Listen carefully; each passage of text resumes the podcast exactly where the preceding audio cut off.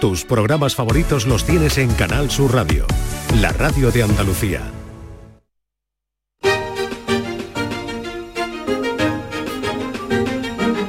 En Canal Sur Radio, Días de Andalucía, con Carmen Rodríguez Garzón.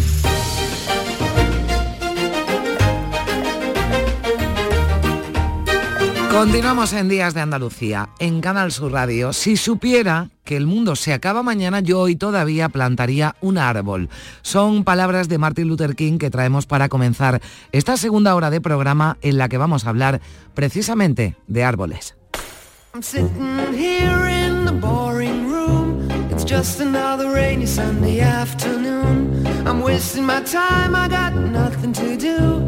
hanging around, I'm waiting for you, but nothing ever happens.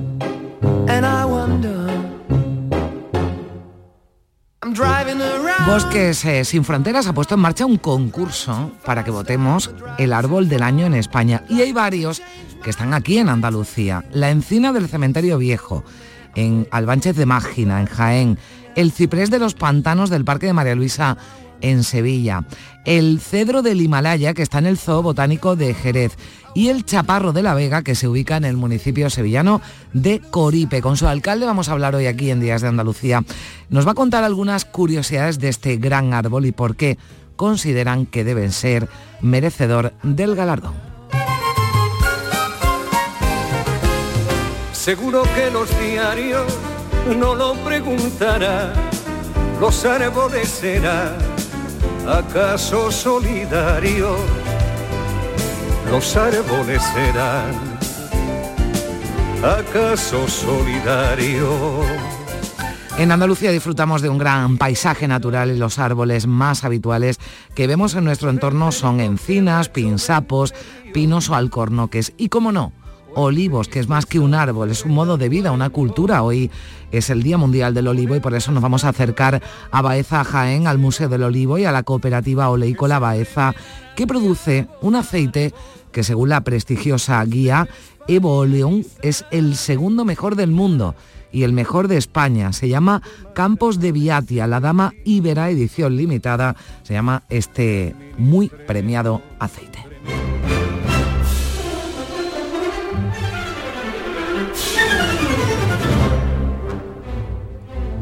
Y con Manuel Navarro seguiremos eh, llenando nuestro cuaderno de arqueología. Hoy nos iremos a Valencina, Sevilla, donde los trabajos que se llevan a cabo en el yacimiento que se extiende por la cornisa del Aljarafe están permitiendo a los investigadores conocer más y más sobre los pobladores de la zona ya por el 3000 o 2000 antes de Cristo.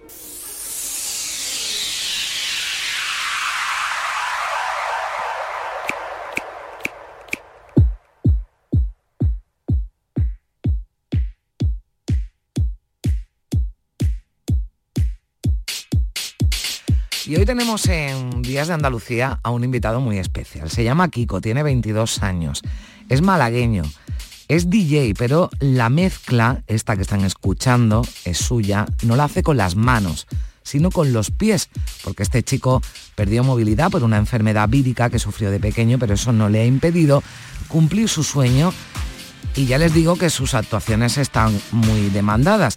Kiko no puede comunicarse verbalmente, pero va a venir al estudio de Málaga acompañado de su madre, que nos va a ir leyendo las respuestas o lo que quiera decir Kiko a través de su tablet.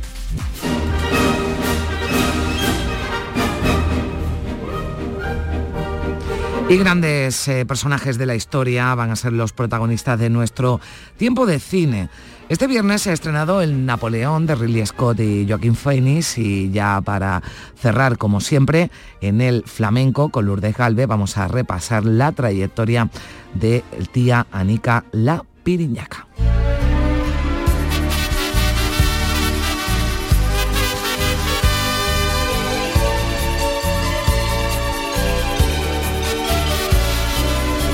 De domingo a domingo es lo que le proponemos para esta mañana de domingo, aquí en Días de Andalucía, un programa que producen Primi Sanz y María Chamorro y que realizan Manuel Fernández y José Manuel Zapico. Yo bien quisiera que toda la semana, lindo, domingo fuera. Ay, Yo bien quisiera que toda la semana, cielito lindo, domingo fuera. Ay, ay, ay.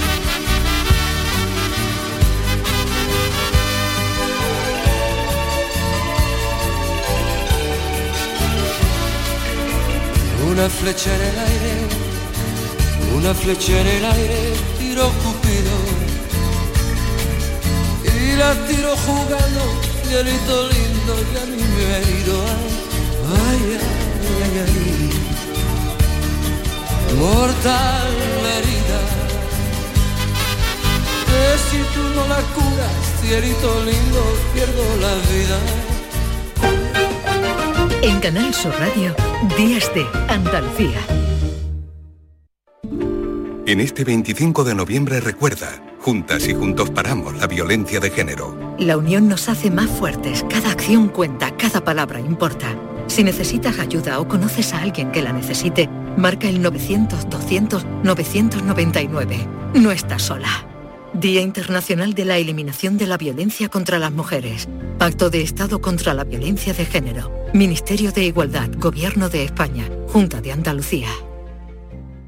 En Logística Castillo disponemos de terreno para estocaje de contenedores y maquinaria portacontenedores para la manipulación y reparación de los mismos. Instalaciones con almacenaje en ambiente, refrigerado y congelado. Todos los servicios de transporte multimodal y gestión logística integral al cliente adaptado a sus necesidades. Logística Castillo, tu gestor estratégico en Sevilla para todo el sur peninsular.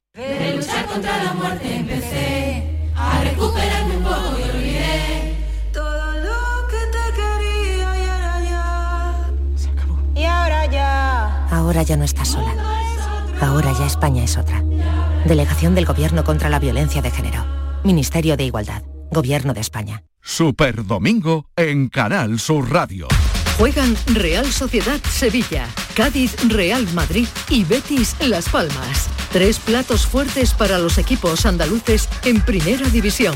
Y además, las finales de Copa Davis de tenis desde Málaga y la jornada de Primera Federación.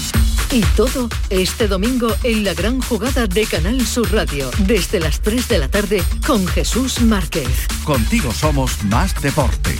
Contigo somos más Andalucía. En Canal Sur Radio, Días de Andalucía, con Carmen Rodríguez Garzón.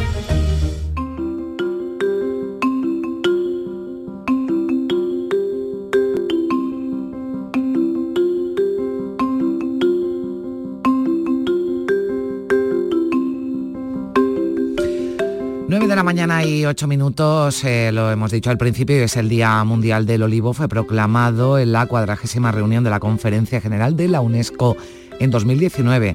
Se celebra el 26 de noviembre de cada año. Dice la UNESCO que el olivo es un árbol universal que acompaña a la humanidad desde hace milenios y que encarna también sus aspiraciones, ya que con su legendaria longevidad y su capacidad para renacer de sus cenizas escapa a la miopía del instante. Plantar un olivo, comer su fruto, nos hace formar parte de una cadena de humanidad. El objetivo de este Día Internacional del Olivo es fomentar la protección de este árbol y de los valores que este encarna, la necesidad de conservar y de cultivar el olivo se multiplica a medida que el mundo se enfrenta y se adapta al cambio climático. Bueno, pues del olivo, de su importancia, de su historia, vamos eh, a hablar a continuación, ¿verdad, Primi Sanz? ¿Qué tal? Buenos días. Hola, muy buenos días. Qué bonito empezar un- una mañana de domingo hablando de un árbol como el olivo. Como el olivo, que tan, tan andaluz, además, ¿verdad? Muy, muy andaluz. De hecho, en el mundo encontramos 10 millones de hectáreas que pertenecen al cultivo del olivar. España es el principal país productor de aceite de oliva. Andalucía, la región que más produce, y Jaén, con mucha distancia, es la provincia que atesora el mayor olivar del mundo. Más de 68 millones de olivos que conforman el mayor bosque hecho por la mano del hombre en todo el planeta. La cultura olivarera no es algo reciente, como os imagináis. Los romanos ya en esta provincia que llamaban la Bética, eh, ya eran famosos eh, los olivos de aquí, sobre todo sus aceites que recorrían todo el Mediterráneo. El olivo no es solo un medio de vida, es también una cultura. Lleva aparejadas palabras, objetos, edificios, técnicas ancestrales, canciones, comidas y relaciones humanas. Ahora la proliferación de cultivos intensivos en espaldera están transformando esta actividad y las asociaciones de agricultores ven necesaria una profunda reflexión para poner en práctica, como tú comentabas, qué vamos a hacer con el mm. cambio climático, cómo nos va a afectar. La Consejería de Agricultura, Pesca, Agua y Desarrollo Rural ha publicado hace muy poco el primer foro del olivar de Andalucía 2023-24, en cuyas conclusiones se encuentra la previsión de una leve subida del aceite de oliva respecto a la campaña anterior. En concreto, se espera recoger alrededor de 2,8 millones de aceitunas que luego tienen como alturar de las que se van a obtener 555.600 toneladas de aceite. Andalucía produce, como tú decías antes, el 80% del aceite de oliva de toda España y entre las provincias andaluzas Jaén, que va a tener una subida de un 19,5% hasta alcanzar 215.000 toneladas. A Jaén, si te parece, nos vamos, ¿no? Sí, sí. Que es como la más de lo más en esto, y concretamente a Baeza, donde desde 1997 existe el Museo del Olivo. Sí, Sebastián Moreno es el gerente de este museo. Hola, Sebastián, ¿qué tal? Muy buenos días. Hola, muy buenos días. Bueno, pues es un, una jornada, ¿verdad? Este Día Mundial del Olivo, bueno, pues estupenda, de marca en domingo, para que podamos, bueno, pues hablar de, del olivo y del, y del museo. Me gustaría eh, hablar en primer lugar qué es lo que podemos ver allí, eh, bueno, pues para quien no lo, lo conozca y se quiera acercar a, Baeza, bueno, pues eh, del olivo, no solo del árbol, ¿verdad? Porque lo, lo, lo hemos dicho, lo hemos comentado, Sebastián, el olivo es mucho más, es una forma de vida, es una cultura, ¿no? está integrado completamente, ¿verdad? En la, en la vida, sobre todo en los jiennenses. Efectivamente, nosotros lo llevamos en la sangre de pequeñito y, bueno, pues como que dice, nuestro espacio vital, familiar, es, ir al campo a acompañar de siempre a nuestros mayores y a disfrutar también, a trabajar obviamente, pero a disfrutar también pues de esos inmensos paisajes, ese mar de olivos que decía Antonio mm. Machado, que, que nos rodea, ¿no? Claro, y en este museo, eh, bueno, pues se une todo eso, o sea, se, habla del origen, de la, de la historia, ¿no? del olivo, del aceite, pero también de otros muchos aspectos, ¿no? Que tienen que ver con, este árbol. Sí, bueno, la verdad que el museo, como bien decíais, se creó en 1997, fue el referente de lo que es hoy en día el llamado oleoturismo en Andalucía prácticamente o en España y además está en un sitio emblemático, espectacular, que es, una hacienda, la Hacienda La Laguna, una hacienda que tiene muchísima historia, que data del siglo XVII, un edificio impresionante y con mucha historia, mucha arquitectura también. Y de hecho, pues bueno, eh, planteamos un paseo un poco por nuestras tradiciones, nuestra cultura, por lo que es la plantación del olivar desde los orígenes, ¿no? En la provincia de Jaén y bueno, y en Andalucía y hay varias salas muy bonitas. Tenemos, bueno, en un primer momento empezamos a hablar del olivo precisamente en un jardín de variedades que tenemos, eh, que es un gran patio central donde hay 50 olivos de distintas variedades de olivos del mundo, de Italia, de Grecia, de Portugal, de España, de otras regiones. Y luego ya pues vamos viendo cómo ha ido evolucionando pues todo lo que era la elaboración del aceite de oliva desde la antigüedad desde época clásica hasta que, bueno, pues vamos viendo los sistemas más tradicionales de, de la época, por así decirlo, del siglo XVI al XIX, con prensa de torre, con prensa de viga, con, bueno, pues también hablando en distintas salas, pues cómo era la mm. recolección, cómo es hoy en día, vamos un poco contrastando. Mm. Eh, lo que eran las costumbres, las tradiciones, la gastronomía, mm las variedades de, olivo, la variedad de la calidad, de las diferentes calidades de aceite. Se hablan de muchísimos aspectos, pero todo en torno a lo que mm. ha sido la, cultura, ¿no? Y mm. finalmente terminamos en, el sitio más emblemático que es la, bodega. Mm. Primi. Esa bodega que es del siglo XVII, que creo que es una auténtica maravilla, Sebastián. Y luego llega otro momento muy emocionante, que es la cata del mm. aceite, que nosotros nos conformamos con poner el dedo o mojar con pan, pero no, eso tiene su arte y su intrínguli. Bueno, claro, Sí, sí, efectivamente. Estamos hablando de que aquí hay que probarlo todo y conocer todo en todos los sentidos, ¿no? Como bien dice, ¿no? Y qué mejor manera de conocer nuestra cultura, sobre todo para los visitantes que no son de nuestra zona, ¿no? Que no conocen precisamente pues el porqué de, de las cosas, ¿no? El porqué, esas calidades, esas variedades, esos sabores, esos frutados, ¿no? que hace una buena cata de aceite al final. Entonces nuestra visita siempre se plantea la visita al museo y finalizamos siempre con una cata, pues en unos casos pues de aceites tempranos, ya de nueva campaña como este año, ¿no? que ya tenemos muchos aceites tempranos del mes de octubre y nada, pues sacar a la luz un poquito todos esos detalles organolépticos, ¿eh? ese análisis organoléctico de- del frutado, del aroma, luego del sabor, el amargor, el picor y también para, que- para crear una conciencia y para crear también una cultura del aceite para que la propia gente luego en su casa pues cuando compren un aceite bueno, pues lógicamente pues también lo cate, lo pruebe un poquito y vaya viendo, ¿no? Pues paso a paso, eh, por lo menos los principales aspectos para apreciar el, el aceite como debe ser. Hay que ser un valorar. experto, eh, eh, Sebastián, para hacer esa cata, porque bueno, yo sé qué aceite me gusta o, qué- o cuál me gusta para, para, bueno, pues por ejemplo, para una tostada o para una ensalada, ¿no? Pero Sí, sí. no sé ya si tampoco, eh, si no siendo experta, yo podría participar en una, en una, en una cata. Eh, eh, ¿Esto es como una cata de vino o algo así parecido? Sí, bueno, una cosa sencilla, tampoco nos entramos en detalles sobre, muy, muy específicos, en un taller de iniciación, como quien dice, y donde, claro, lo que queremos es que la gente participe, que la gente, bueno, pues aprenda las claves, las, mom- lo- por así decirlo, los puntos más emblemáticos de lo que es eh, un buen aceite y que por lo menos pues luego lo puedan contrastar con otros aceites cuando hagan sus compras y que, y que, y que lo aprecien, ¿no? Y que cuando le pongan en un restaurante le pongan una botella de aceite eh, encima de la mesa, Mm. pues por lo menos que sepa, que lo cate un poquito y que lo huela y que lo y que sepa, pues dicen, pues mira, un aceite frutado, huele a campo, Mm. huele a naturaleza, aquí tenemos un buen aceite, ¿no? Entonces eh, hay que hay que ir eh, creando, como que dice, cultura de gastronómica también del aceite de oliva, que es muy importante. Mm, Ahora iremos, ahora iremos a hablar de, de aceite, vamos, muy cerquita de, de aquí de un buen aceite. Bueno, es que allí la verdad es que eh, no hay mal, no hay mal aceite, pero hay algunos que están premiados por Sí. las por las guías más eh, prestigiosas, ¿no? Pero, pero bueno, esto es una de las cosas que se pueden hacer en este, en este Museo del Olivo, pero claro, el, el olivo, la- el aceite sirve para muchas más cosas que para, para el consumo, ¿no? Y todo esto también se, se enseña ahí en ese museo con, con talleres, por ejemplo, donde se realiza jabón, ¿no? Jabón artesano. Ahora hay muchos productos, ¿no? Cosméticos también que tienen su, en- como su base, ¿no? El, el olivo y el aceite.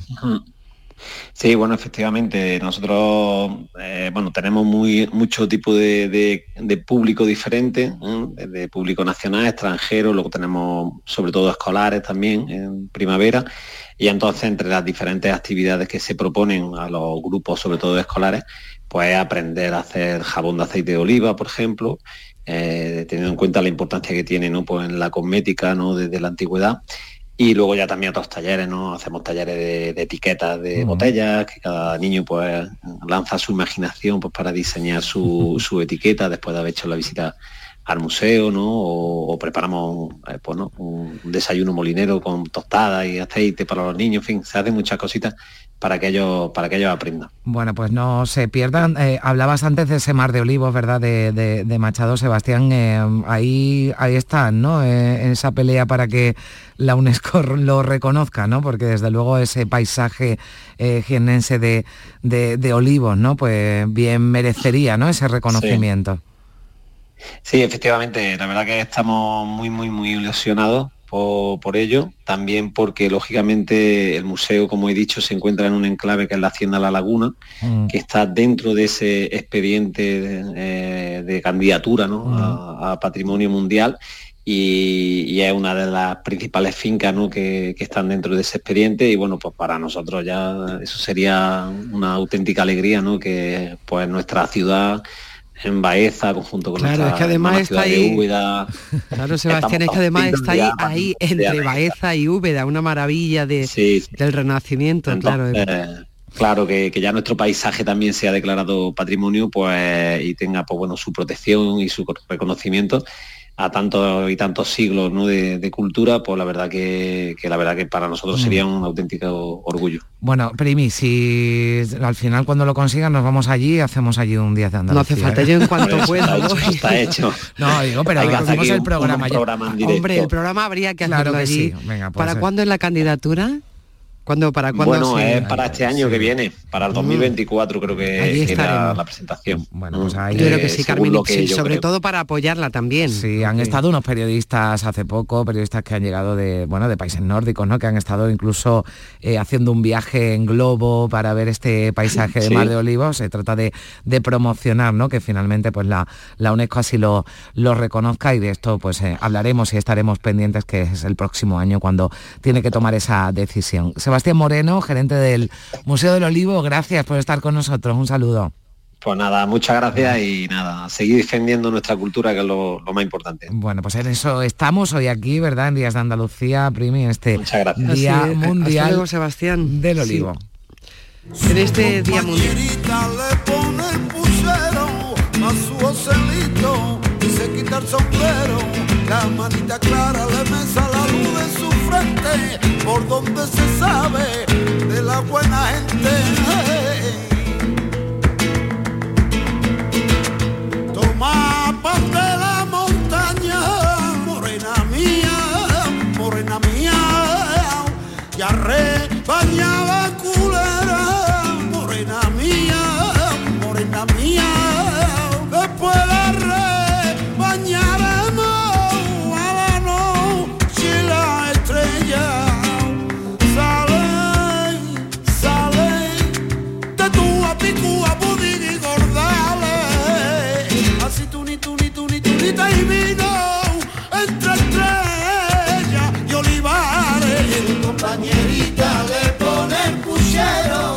yo interrumpirte, Primi, pero que como la... yo, lo que no quiero es interrumpir eh, a, Mercedes, esa canción, vamos. Sí.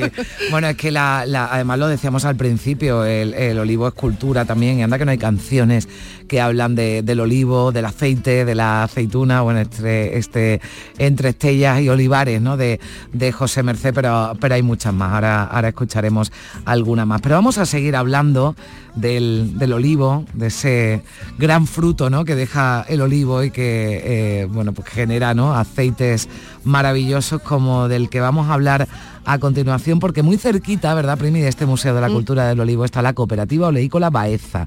Produce un aceite que según la guía Evo Oleum es el segundo mejor del mundo y el mejor de España. Esta guía, eh, que es anual, se publica en castellano y en inglés y está a cargo del grupo editorial Mercacey, especializado en publicaciones del sector del aceite, del olivar y de la aceituna de mesa. Y por primera vez el aceite más premiado, es decir, el número uno del mundo, no es un aceite ni italiano ni español, es sudafricano. Sudafricano, fíjate, bueno, sí, bueno tienen muchos vinos. bueno, con esto del cambio ya no sabemos dónde va a estar en la cultura mediterránea hmm. en, el próximo tiempo. Se llama Campo de Viata, la Dama Ibera, que es una edición limitada y que se llama así porque procede de aceitunas picuales recolectadas en octubre en los campos de Baeza, en olivares que por cierto, se mm. remontan a la época romana. Bueno, es que hay olivos de hace más de 12.000 años, eh, por eso también se incluye ¿no? en esa candidatura de Mar de Olivos a, la, UNESCO. Vamos a conocer más sobre esta cooperativa y sus maravillosos y premiados aceites. Eh, ya nos escucha Juan Rascón, que es gerente de esta cooperativa oleícola Baeza. Hola Juan, ¿qué tal? Buenos días. Hola, muy buenos días. Bueno, enhorabuena. Muchísimas gracias. Es que salir ¿no? en una guía como esta, el segundo del, mundo, yo no sé si tú sabes ahora porque aquí ha salido uno sudafricano, ahora sí que nos lo cuenta, pero nosotros nos vamos a quedar en Jaén con este Campos de Viatia, segundo aceite mejor del mundo, primero mejor de España, que es lo que tiene este aceite. Pues la verdad que esta guía lo que, para el que no la conozca, eh, recoge toda la variedad de aceituna y en este caso de aceite que sostiene. Hmm. se puede presentar cualquier cooperativa o cualquier almazara del mundo.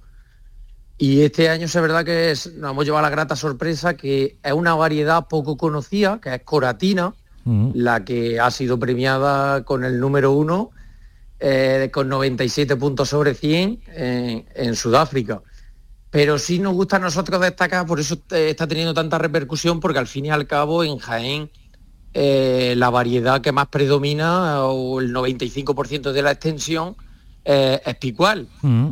Entonces nosotros decimos que somos el mejor de España, el segundo del mundo, pero el mejor picual del Claro. mundo, Ah, porque hemos pues. quedado lo- los primeros, claro que sí. Bien, o sea que el que ha ganado es una variedad que aquí... Es una variedad que se llama coratina, y es Coratina. algo que no es que aquí no, coratina. aquí no hay, ¿no? De esta. No hay por aquí, desde luego que no. Y este año pues el jurado eh, le ha venido bien. Bueno, que- se ha puesto exótico, ¿no? Bueno, exacto.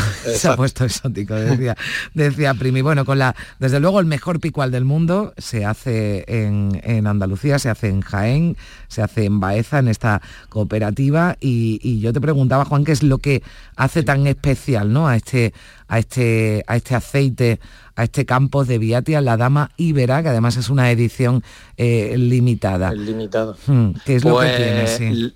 Pues lo que hay detrás de este, de este aceite en concreto, fíjese que cuando estamos en el mes de julio o agosto, con las temperaturas tan altas que estamos teniendo y todo el mundo pensando en la playa, eh, nuestro equipo técnico ya está trabajando en seleccionar eh, qué parcelas son idóneas para cogerlas en una fecha concreta en el mes de octubre. Es decir, que desde el mes de junio, julio, agosto ya estamos con un seguimiento para seleccionar aquellas parcelas en las que el fruto pues está sano, tiene el mejor calibre, no le ha faltado agua, generalmente vienen de parcelas de riego y se va haciendo un seguimiento muy exhaustivo, eh, se puede decir que semanalmente. Se va haciendo un seguimiento desde el laboratorio para ver qué evolución está teniendo el fruto y cuando estamos a primero de octubre más o menos estamos ya pendientes de cuál es la grasa sobre materia seca que tiene esa aceituna en concreto, es decir, el índice de maduración, para recogerlo en el día exacto, que no sea un día más ni un día menos. Qué O sea, maravilla, y- ¿no? La y- tecnología como Bueno, o sea, y el, cono- y el ese- conocimiento. Sí, es un casting, ¿no? Que hacéis de, de la aceituna, De- la aceituna mejor, la aceituna top, pero no solo eh, qué aceituna se recoge, sino qué día hay que recogerla. O sea, la, la precisión es brutal, ¿no? Es así, pero es que luego en la elaboración, eh, la diferencia que pueda haber con, con lo que es la cosecha luego convencional, la normal, Mm. es que esa aceituna se recoge eh, aproximadamente a partir de las cinco y media, 6 de la mañana. Ah, bien. Con eso lo que buscamos es que hay- haya una temperatura en el campo eh, muy baja y conseguimos nada más llevarla a la cooperativa, empezar a morturar a temperaturas también muy bajas. Con eso lo que conseguimos es que los aceites sean muy afrutados. Bien, bien, Es así. Bueno, pues eh, a mí de verdad me estoy, me estoy quedando, no, te- no tenía, yo no tenía ni idea de que esa selección ya, bueno, que además me dice eh, fruto seleccionado, eh, día y hora también, porque hay que recogerlo por la mañana y todo, eh, todo esto hace que este Campos de Viatia, la Dama Ibera Edición Limitada, bueno, pues se haya convertido en el mejor picual del mundo. Yo me voy a quedar con eso, el mejor picual del mundo. Eh, esto, mm, bueno, que ahora se habla mucho, bueno, se habla mucho, no, es una realidad, el, el precio del aceite ha subido. ¿Cuánto cuesta una botella de Campo de Viatia?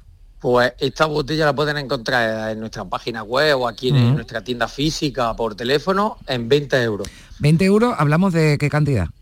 Una botella de 500, de medio litro. Medio litro. Pero, pero a nosotros nos gusta matizar, porque sí es cierto que cuando vamos a, a ferias de promoción, que recientemente hemos estado en Vitoria y demás, eh, este tipo de aceite, es decir, los aceites premium no son comparables con lo que es luego el aceite convencional, con los picuales o gamas familiares que le llamamos, lo que se, se envasa con una garrafa de 5 litros, de 2 litros y demás.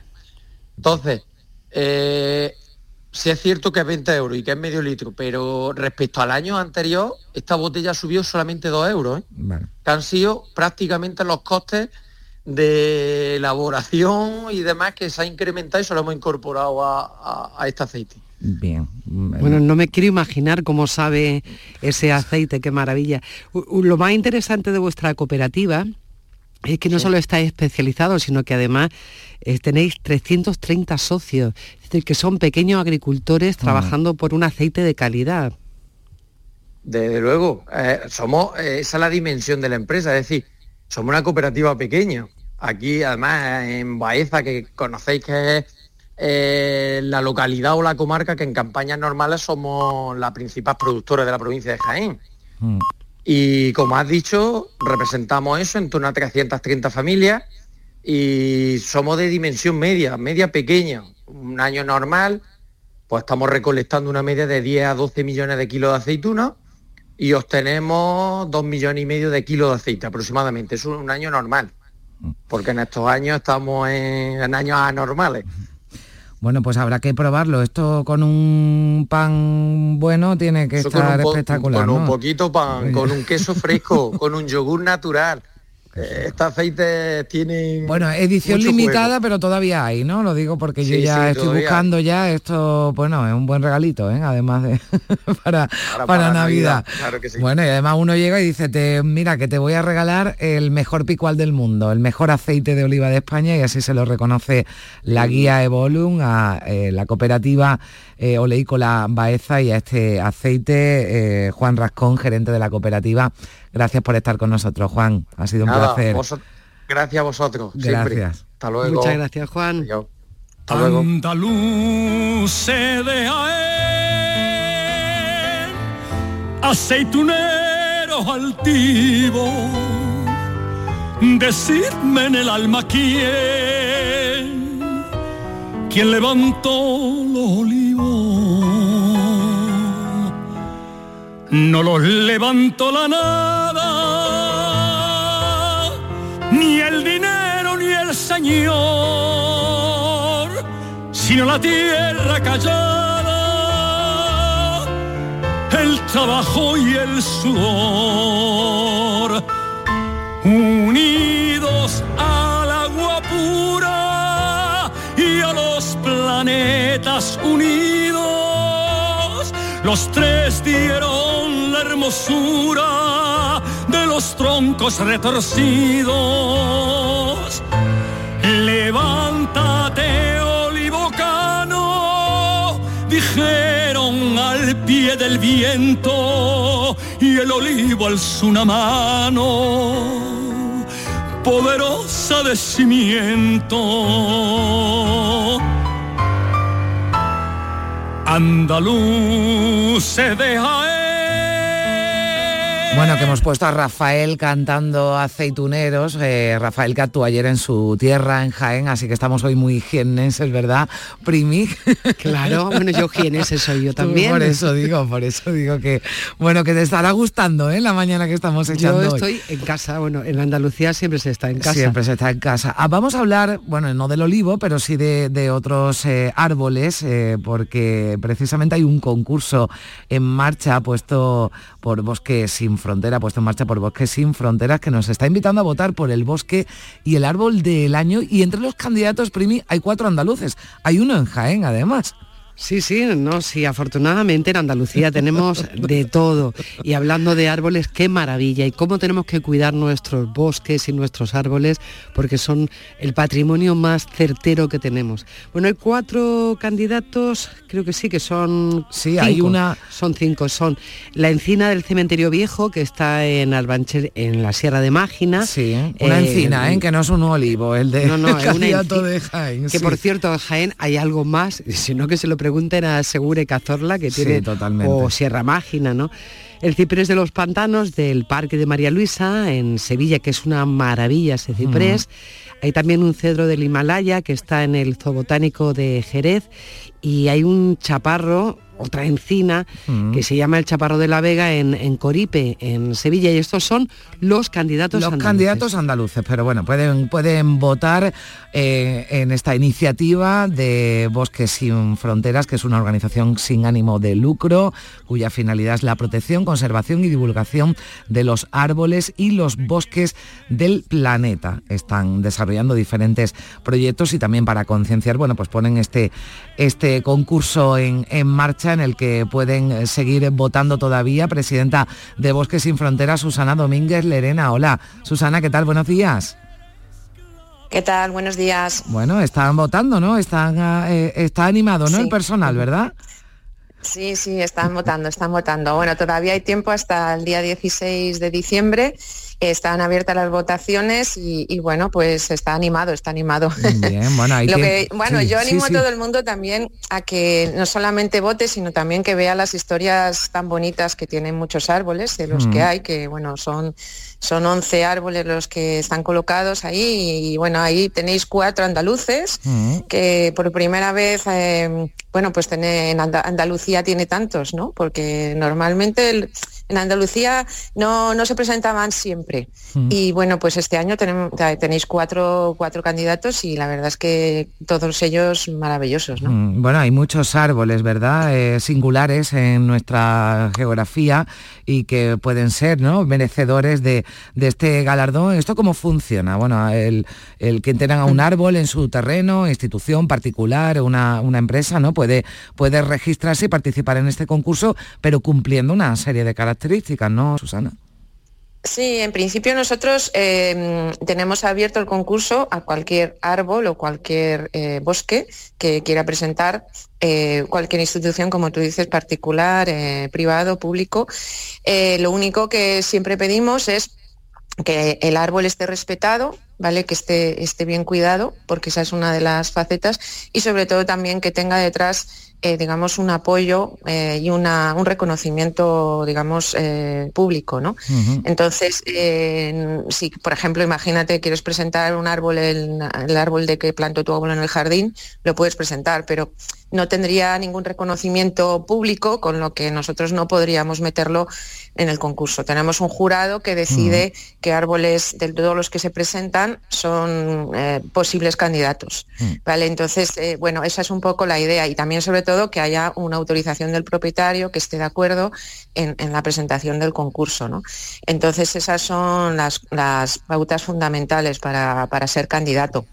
Y luego ya, pues claro, se presentan muchos árboles. Este año hemos tenido casi 30 candidatos y hemos tenido que, desgraciadamente, descartar unos cuantos porque, claro, es el, el concurso se hace muy, muy largo, ¿no? Claro. Entonces siempre tenemos aproximadamente 10 candidatos de árboles y, y, bueno, y también aproximadamente pues eh, cuatro o cinco de bosques. Entonces, pues bueno, esa es un poco la, la línea, ¿no? Pero vamos, en principio cualquier árbol de España se puede presentar y luego ya posteriormente el ganador pues iría al concurso europeo, ¿no? Ah, bien, bueno, porque esto, claro, el que gana en España, después hay un, hay un concurso, ¿no? Para ser el mejor árbol y el mejor bosque de, de toda Europa. Así que, bueno, que todo, todo esto además sirve, bueno, de promoción, lógicamente, para la zona donde se ubiquen estos árboles y estos bosques, pero el objetivo, ¿verdad?, de vuestra organización, bueno, pues es dar a, a- a conocer y fomentar, ¿no? La, la conservación, ¿no? También de- de- de nuestro paisaje natural. Sí, efectivamente, ese es el principal objetivo. Nosotros lo que queremos poner un poco es todos los años el foco en, en- los árboles, porque creemos que son seres vivos que están muy abandonados, muy olvidados por el ser humano. Digamos que son grandes vegetales que muchas veces se nos olvida que son seres vivos, ¿no? Y entonces como no lloran, no, no gritan, no, no tienen las características de los animales, ¿no? Pues pensamos que, que es, es fundamental, ¿no? Poner el foco en esos grandes seres vivos, sobre todo singulares, que tienen, bueno, pues muchísimos años, son como el geriátrico de los árboles, ¿no? Y luego además tienen eh, también muchísima tradición, historia, leyenda, información muy interesante tras de sí y queremos ponerlos en valor para, para darlos a conocer y que realmente la gente pues empiece a cambiar un poco esa perspectiva ¿no? que tienen de los árboles como algo inerte, ¿no? Que, que no dice nada para que cambien ¿no? esa, esa visión, ¿no? Bueno, pues ya lo saben, eh, todavía pueden votar hasta el 16 de diciembre, nos decías, ¿no, Susana? Entre esos árboles, ¿cómo, cómo podemos hacerlo? ¿Cómo podemos eh, entrar y votar?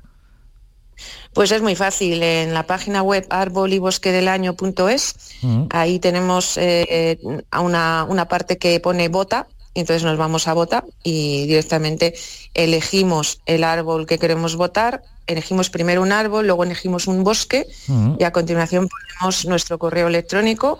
A nuestro correo, mm, en el momento que vamos a enviar, nos mandarán un correo electrónico y lo único que tenemos que hacer es confirmar en el enlace que nos mandan y ya está. Pues ya lo y hemos votado. Eh, pues ya lo saben, si quieren votar por alguno de esos árboles, de alguno vamos a hablar ahora con más detalle. Gracias, Susana Domínguez, presidenta de Bosques Sin Fronteras. Un saludo. Gracias a vosotros y mucha suerte. Hay una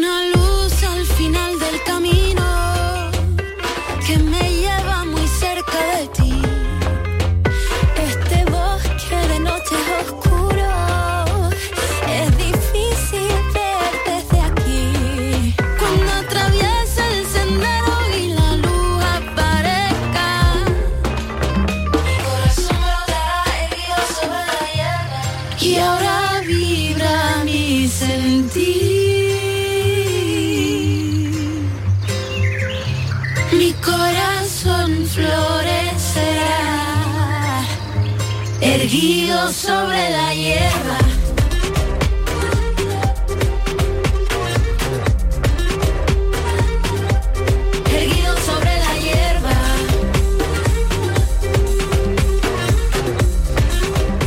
Uno de esos árboles candidatos a convertirse en el árbol de España en este 2023, eh, lo decíamos, ¿verdad, Primi? Está en la provincia de Sevilla. Bueno, Sevilla tiene dos, uno en la capital, en el Parque de María Luisa, pero otro en, en Coripe, ese chaparro Qué de la Vega. De, de chaparro de la Vega, una preciosidad de árbol enorme esta encina que parece que quiere abrazar al pueblo entero. Es uno de los candidatos del árbol del año y el alcalde de Goripe está bueno, contentísimo con esta campaña, te lo va a confirmar, Sí, él. se sí, llama. José Gotino Romero. Muy buenos días, alcalde. Hola, alcalde. Buenos días, buenos días a todos. Bueno, que tiene mucha ilusión, ¿verdad? En Coripe con que se convierta este chaparro de la Vega en árbol del año. Estamos contentísimos, tenemos una ganas de darle visibilidad a nuestro chaparro y a darle que, bueno, lo de la idea de, de apuntarnos este año a este concurso, que es un concurso maravilloso que y estamos todos encantados. Estamos haciendo esfuerzo todo lo que podemos para que de verdad pues se reconozca a nuestro chaparro como, como lo que es, como un, un árbol excepcional. Y no solamente como como planta, como árbol, sino también como el carácter social que, que, que envuelve a todo el pueblo. Y ahí pues tenemos nuestras reuniones, es decir, es, es un árbol que está eh, metido en la médula de todo coripeño y coripeña. Totalmente. Bueno, ya Coripe habrá votado entero seguro, Coripe y todas las familias y amigos habrá votado por el Chaparro de la Vega, pero bueno, nosotros también hemos querido traerlo aquí para que, eh, bueno, nos contara también usted, alcalde, eh, qué es lo que hace tan especial a este árbol que ocurre, como decíamos al principio, con el olivo, ¿no? Es más que un árbol, es, eh, forma parte de la cultura, de la vida, ¿no? Y de la tradición de, de los coripeños. Cierto es que, que tiene, bueno, pues son unas dimensiones prácticamente excepcionales, ¿no? Porque tiene una copa de 28 metros, una proyección de su copa son unos 578 metros cuadrados los que tiene, tiene una altura de más de 12 metros.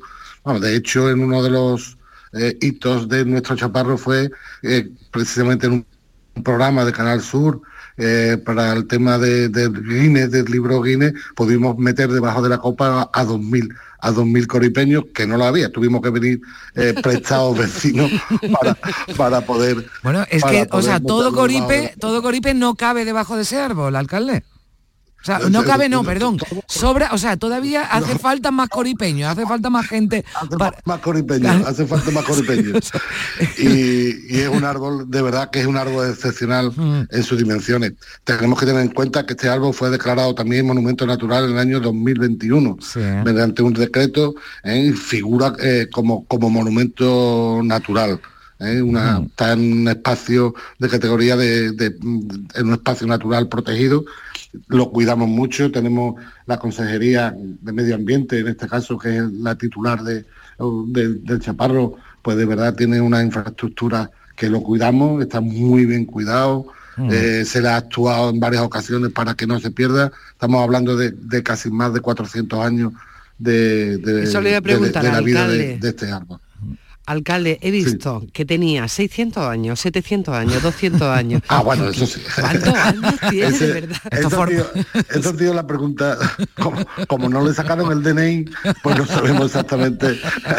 El no alcalde que dice exactamente. 400, ¿no? Unos 400, lo dejamos. vamos, Esto es como lo de las manifestaciones, aquí- alcalde, cuando dice, bueno, según una fuente mil y otra pa- 500, pues 750, ya está, ¿no? Algo así. Como, como decía, ni para ti ni para mí. Lo, lo dejamos en 400. Es verdad que, que es que para datarlo en condiciones hay que hacerle una prueba que, bueno, que en un momento dado puede dañar el árbol. Y nosotros, por supuesto, eso no lo vamos a hacer. Mira, nos No, quedamos, no, nos que sea quedamos con la 400. duda, no pasa nada, nos quedamos con la duda. Es preferible, es preferible Sí. quedarnos con la duda que no dañar al árbol. Alcalde, pues se puede eh, se hacen muchas actividades, ¿verdad? En torno al Chaparro de la Vega, eh, la, la romería, ¿no? También incluso tiene, Mm. tiene al, al árbol como, como, como protagonista, o sea que, que está completamente integrado, ¿verdad? En la, en la vida de- del pueblo. es vamos absolutamente integrado porque es que bueno, tenemos la romería de la Virgen de Fátima porque tenemos allí la ermita eh, hay una ermita al lado que es la ermita de la Vega y allí bueno todos el los segundos domingos de mayo se celebra la romería de la Virgen de Fátima.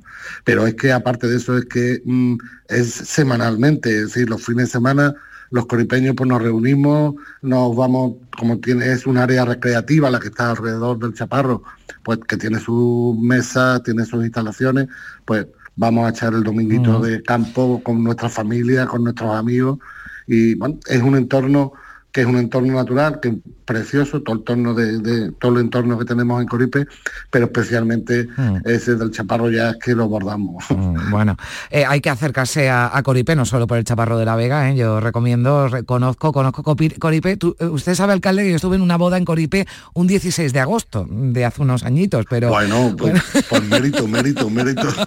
La No, celebrasteis debajo del chaparro. Bueno, no, no, pero, pero fue lo único que nos faltó.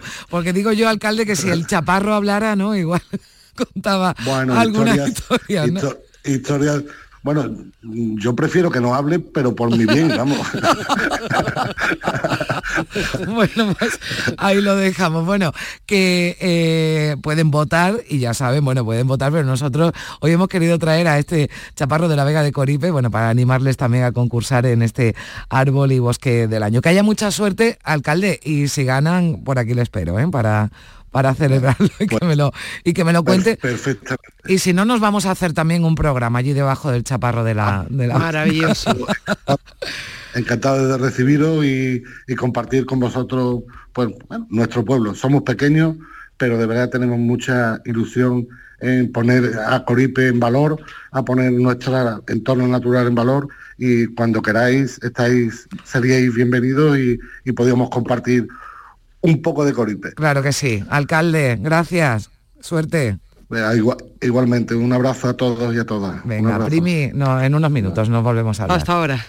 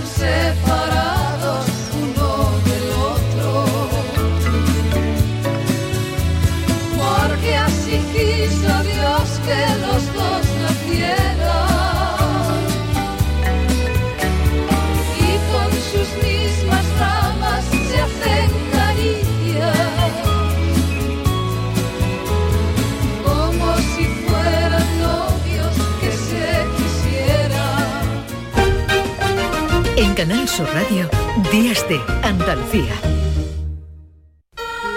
La Navidad comienza con la primera logroñesa.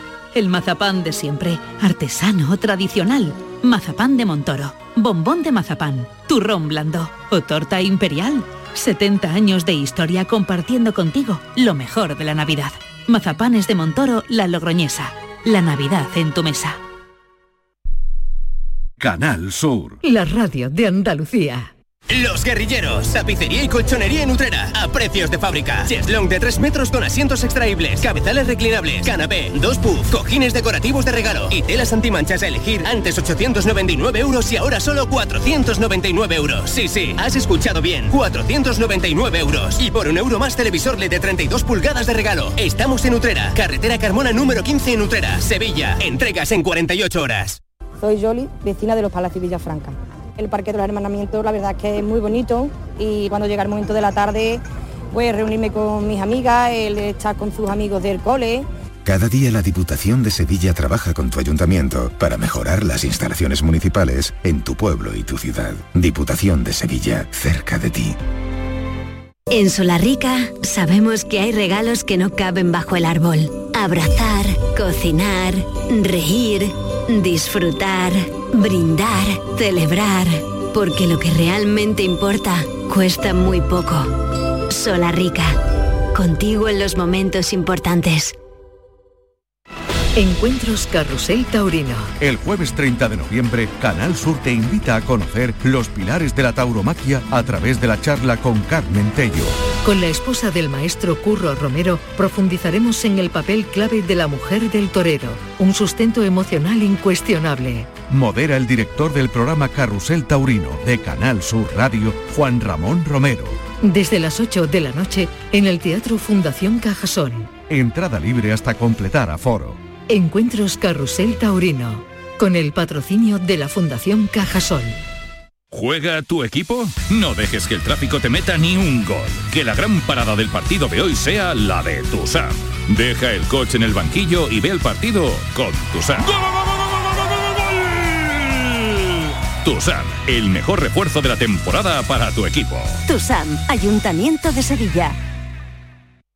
Existe un lugar donde cada paso es una obra de arte, donde la tradición forma parte del futuro, donde el tiempo se detiene para disfrutar cada segundo. Hay un lugar en el mapa que es magia para los sentidos, en donde cada paso se convierte en una experiencia. ¿Y si nos regalamos Úbeda y Baeza? Dos ciudades, un destino. En Canal Sur Radio, Días de Andalucía, con Carmen Rodríguez Garzón. Cuadernos de Arqueología, con Manuel Navarro. Hola Manolo, buenos días. Buenos días, Carmen. ¿Qué tal? Pues muy bien. ¿Y tú Bien. qué tal? Bueno, pues bien, aquí vamos de un pueblo de Sevilla a otro. Hemos estado en Coripe hablando de ese chaparro de la Vega y nos vamos ahora a Valenciana de la Concepción, que bueno, también tiene sus árboles, pero no va a ser de eso de lo que vamos a hablar, sino de ese yacimiento, ¿verdad?, que se extiende por toda la cornisa del Aljarafe y que nos sigue dando mucho que hablar, porque siguen las investigaciones y con, con hallazgos importantes, ¿verdad, Manolo?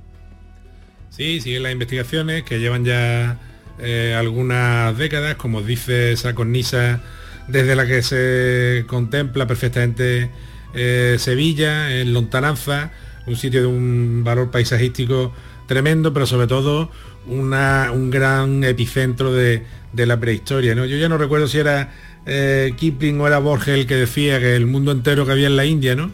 Y, y casi que se puede decir que la prehistoria entera cabe en Valencina, ¿no? Fíjate. Porque la prehistoria de Europa Occidental tiene aquí uno de sus eh, lugares principales por la por, primero por su extensión, es un yacimiento de prácticamente 400 hectáreas, lo cual no es fácil encontrar en esa en esas cronologías y Mm. luego también por la variedad tanto de, de monumentos como de informaciones materiales acerca del estilo de vida, eh, de rituales funerarios, monumentos megalíticos. eh, es decir, Valencina lo tiene todo en la prehistoria y desde Sevilla se puede ir andando, que decir, que está, está sí, muy sí, cerquita, está, se da un paseíto. ¿no? Sí, sí, sí, está, está un- Dime, dime, perdona. No, no, y que, y que a veces tenemos eh, el tener tan cerca eh, yacimientos y, y cosas de tantísimo valor. Ahora, por ejemplo, no se pueden ver partes de, de los ajuares que se han excavado allí, Mm. porque el Museo Arqueológico de Sevilla, como sabes, está eh, en, en obras, obras, está sí. renovándose. Pero bueno, es que hay unas piezas que sin parangón en el, en el mundo. Y también su investigación, que ahora nos hablará Juan Manuel eh, Vargas, el arqueólogo municipal de Valencina y una de las personas que más sabe de este yacimiento, eh, nos están llevando a un grado de detalle eh, y, de, y de finura en la investigación de primer nivel mundial. Así que si te parece, pues Sí, saludamos ya a, lo a tenemos, Manolo, claro. lo tenemos ya, Manolo, hola, ¿qué tal? Otro Manolo por aquí, ¿qué tal? Manuel Vargas. Hola, buenos hola, días. ¿qué tal? Buenos, Buenos días. días. Bueno, nos decía Manuel Navarro que aquí cada vez que se rasca un poquito van saliendo, bueno, cada vez, eh, bueno, elementos, ¿no? Que, que, que no sé si sorprenden, ¿no? A los propios eh, investigadores que están, que están allí en la zona. Pues la respuesta a eso es sí. Es que es, es motivo de sorpresa, hombre, no es habitual, pero sí que de vez en cuando tenemos alguna sorpresita. Hace muy poco hemos presentado una musealización de un, fram- un tramo de muro que ha aparecido en una casa habitada en la cual los vecinos decidieron hacer una piscina, es decir, una zona que ya se había investigado y que supuestamente iba a ofrecer los hallazgos típicos, pero no esperábamos gran sorpresa. ¿Y cuál fue nuestra sorpresa, valga la redundancia, que nos ha parecido un tramo realmente único y singular de un muro realizado con ladrillos de adobe, de esta cronología de la que está hablando Manuel, ¿no? De la edad del cobre, del tercer milenio. Así que sí. Un, un, muro que bien, Manuel, perdona, que bien se puede asemejar a los que nosotros hemos visto, por ejemplo, en, en Luxor, ¿no? En la ciudad de los constructores de, de Amenofis III, y un muro de adobe de, de esa manera, muy sofisticado, quiero decir, no, no es algo que, que, presente duda, claramente, y que se puede pasar por Valencina y verlo en el museo, que lo tenéis muy bien musealizado, mm. se percibe claramente la, la, técnica a la hora de la realización del muro tan, de una, en una época tan antigua, ¿no? Sí, sí, esa es, la, esa es digamos, la gran, la gran novedad del asunto, ¿no? De que no existen en la península ibérica, o existen muy pocos, estructuras de esa cronología del tercer milenio que estén realizadas con esa técnica que, como tú bien dices, es una técnica um, supuestamente de origen oriental, ¿no? Que lo tenemos reconocida mm. en, en, el creciente fértil o en, o en la propia Egipto. Eh, ese es, digamos, el, el, el key de la cuestión. Claro, bueno, pues ese, ese, muro, ¿no? Que es uno de los últimos eh, hallazgos, pero eh, como decíamos, claro, lo que, lo que se va encontrando, lo que también nos, eh, nos traslada, ¿verdad, Juan Manuel y, y, Manolo? Es que en esta zona, durante muchísimos años, ¿no? Hubo un asentamiento, digamos, continuo, ¿no? De, de, de pobladores. Sí, sí, digamos que arrancaríamos en torno al 3200 y y finalizaríamos en torno a si son mil años prácticamente. Mil años son muchos años, visto desde la perspectiva actual, y, y, hay un asentamiento estable, a la par que también posiblemente un lugar de congregación de habitantes del entorno para practicar algún tipo de ritual, porque hay una serie de depósitos que nos generan cierta complicación a la hora de interpretarlo, no son propiamente digamos, restos de, de habitación, no son restos de una cabaña o restos de algún tipo de actividad, no son unas cosas un tanto especiales y bueno, es complejo adentrarse en el mundo de la prehistoria, pero es muy fascinante. Y tenemos, digamos, muchos retos por, por delante, ¿no? Bendita complejidad, ¿no, Manolo? Nos quedan dos minutitos, lo digo por sí, si sí. querías no, destacar digo, alguna un... cosita, sí. Sí, sí, quiero destacar muy rápido que, como bien decía Manolo, es un yacimiento muy difícil de interpretar y uno de los elementos que yo creo que van a ser más citados y más llamativos en los próximos años, y se ha publicado un artículo hace muy poquito acerca de ello sobre el uso de, del cinabrio, del mercurio, en algunas tumbas como las de, como las de Montelirio, ¿no? Mm. El uso ritual de esta sustancia, eh, que aparecen algunas, concretamente son, son cadáveres de, de mujeres con unas cantidades de cinabrio, eh, bueno, las más altas, las concentraciones más altas del mundo, ¿no? Y no se sabe muy bien en qué momento se, estas, estas mujeres se vieron expuestas a esta cantidad de enormes de cinabrio y cuál era la finalidad, ¿no, Manolo? Ahí hay también todo un filón para la investigación. Sí, sí, sí, sí eso, ese, ese, digamos, es ahora mismo una grandísima novedad y una, un asunto bastante, bastante fascinante, porque nos está trasladando una medio imagen, no es una imagen completa de una serie de rituales o práctica o no sabemos si es algo de uso cotidiano que desde luego ha quedado reflejado en los huesos de que se han analizado de esta de estas chicas, de estas mujeres. Y nos lleva a muchas preguntas, tenemos muchísimas más preguntas que respuestas. Lo cierto es verdad es que el mercurio está ahí. Bueno, muchas más preguntas que, que respuestas que nosotros nos eh, queremos que, que, que, lleguen esas respuestas, pero esto continúa, ¿verdad? Hay un proyecto eh, en marcha, Valencina Nord, que sigue, eh, bueno, pues hallando eh, pues elementos como de los que de los que estamos hablando y de los que seguramente nos darán para, para más programas. Así que Juan Manuel Vargas, arqueólogo municipal de Valenciana, muchísimas gracias por estar con nosotros y te emplazamos a que nos acompañes en otro, en otro momento. Y Manolo Navarro, seguimos descubriendo el mundo y fíjate tan cerquita, ¿no? Como aquí en Valencia. Claro, claro que sí, seguro que Valenciana vuelve, siempre vuelve. Gracias, un beso. Un beso.